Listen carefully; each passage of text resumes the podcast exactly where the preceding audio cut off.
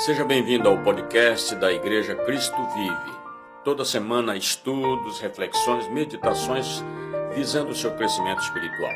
Deus te abençoe.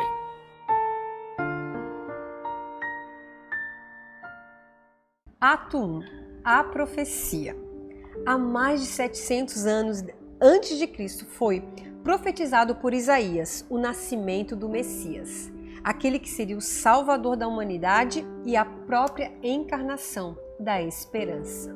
Porque um menino nos nasceu, um filho nos foi dado, e o governo está sobre seus ombros. E ele será chamado Maravilhoso Conselheiro, Deus Poderoso, Pai Eterno, Príncipe da Paz. Ele estenderá o seu domínio e haverá paz sem fim sobre o trono de Davi e sobre o seu reino, estabelecido e mantido com justiça e retidão, desde agora e para sempre. O zelo do Senhor dos Exércitos fará isso. Isaías 9, 6 e 7. Ato 2 O anúncio a Maria. Ela foi escolhida a mais bem-aventurada entre mulheres, um anúncio único e preciso que levou embora o medo do seu coração, entregando-lhe uma linda missão. O Espírito Santo a envolveu e o milagre aconteceu. Assim relatou Lucas. No sexto mês, Deus enviou o anjo Gabriel a Nazaré, cidade da Galiléia, a uma virgem prometida em casamento a certo homem chamado José, descendente de Davi. O nome da virgem era Maria. O anjo, aproximando dela, disse: Alegre-se, agraciada, o Senhor está com você.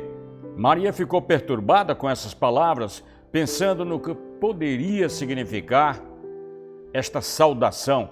Mas o anjo lhe disse: Não tenha medo, Maria, você foi agraciada por Deus. Você ficará grávida e dará à luz um filho e lhe porá o nome de Jesus. Você, ele será grande e será chamado Filho do Altíssimo. O Senhor Deus lhe, dará o trono do seu pai, Davi, e ele reinará para sempre sobre o povo de Jacó. Seu reino jamais terá fim. Perguntou Maria ao anjo: Como acontecerá isso se sou virgem? O anjo respondeu: o Espírito Santo virá sobre você e o poder do Altíssimo a cobrirá com a sua sombra. Assim, aquele que há de nascer será chamado Santo, Filho de Deus. Também Isabel, sua parente, terá um filho na velhice. Aquela que diziam ser estéril já está em seu sexto mês de gestação, pois nada é impossível para Deus Respondeu Maria: Sou serva do Senhor, que aconteça comigo conforme a tua palavra. Então o anjo a deixou. Lucas 1, 26 a 38. Ato 3 Adoração. Na comitiva dos reis magos e pastores vimos a adoração, corações rendidos e atraídos para ele. Foram movidos a adorar com total entrega. Assim relatou Mateus. Depois que Jesus nasceu em Belém da Judéia nos dias do rei Herodes, magos vindo do Oriente chegaram a Jerusalém e perguntaram: Onde está o rei nascido, rei dos judeus? Vimos a sua estrela no Oriente e viemos adorá-lo. Quando o rei Herodes ouviu isso, ficou perturbado e com ele toda Jerusalém. Tendo reunido todos os chefes dos sacerdotes, do povo e os mestres da lei, perguntou-lhes onde deveria nascer o Cristo.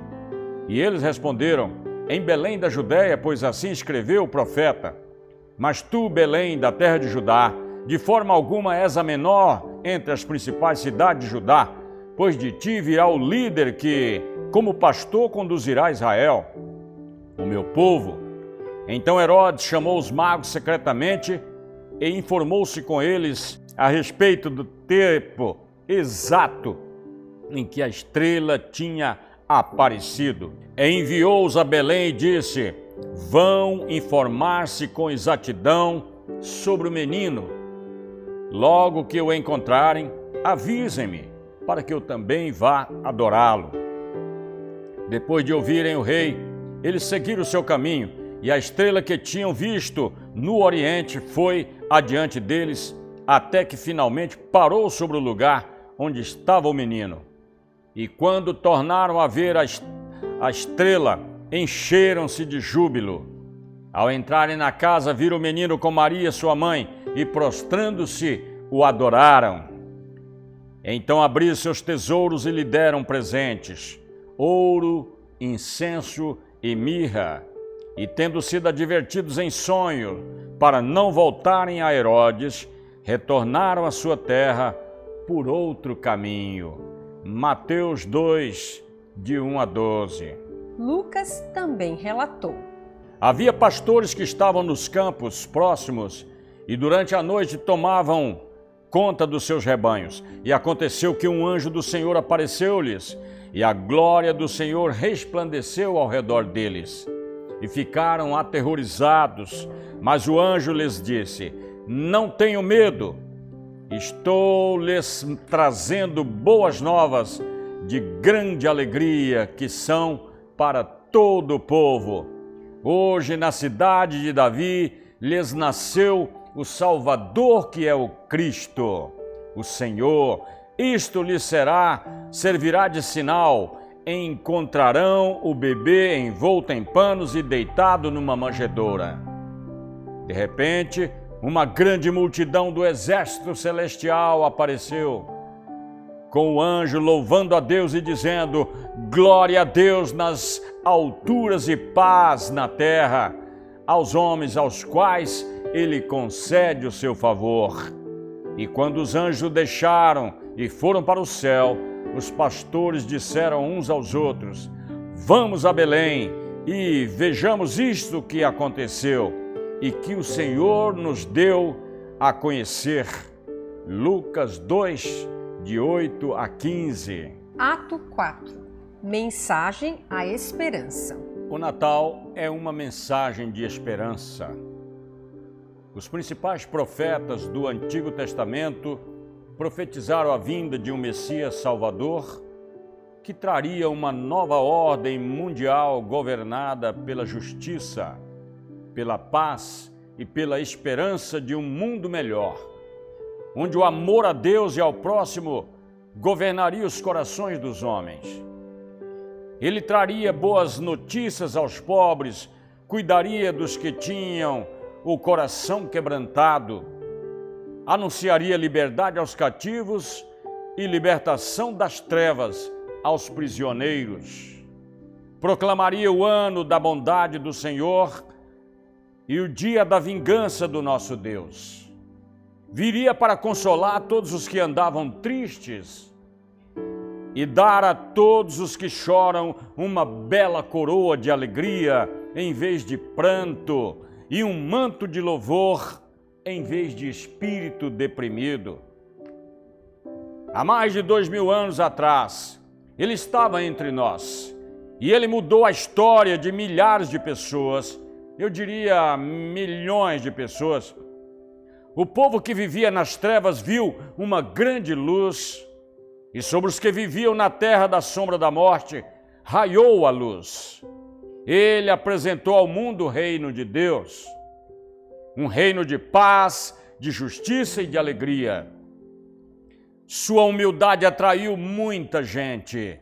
A ninguém ele discriminou. Samaritanos, romanos, judeus, todos a si ele convidou, multiplicou nossos pães, entrou em nossas casas, curou nossas feridas, abraçou as crianças, deu visão aos cegos e a todos os necessitados. Ele olhava com amor, perdoou sua perdoou muitos, restaurou outros tantos, ressuscitou mortos e por fim entregou a sua vida na cruz para mostrar a razão de tanto amor pelo ser humano, criado à sua imagem e semelhança. Tudo o que ele fez foi por amor. Mas ele prometeu voltar, e dessa vez para governar o mundo como Rei dos Reis e Senhor dos Senhores. Todo olho verá vindo em esplendor e glória, quando toda língua confessará que Ele é o Senhor, e todo joelho se dobrará diante dele nos céus e na terra. Ele implantará a verdadeira nova ordem mundial, um novo milênio de paz, harmonia e alegria permanente, porque com o sopro da sua boca terá destruído seus inimigos. Assim como os milhares de anjos anunciaram aos pastores de Belém o seu nascimento, proclamando em altas vozes glória a Deus nas maiores alturas e paz na terra aos homens aos quais ele concede o seu favor.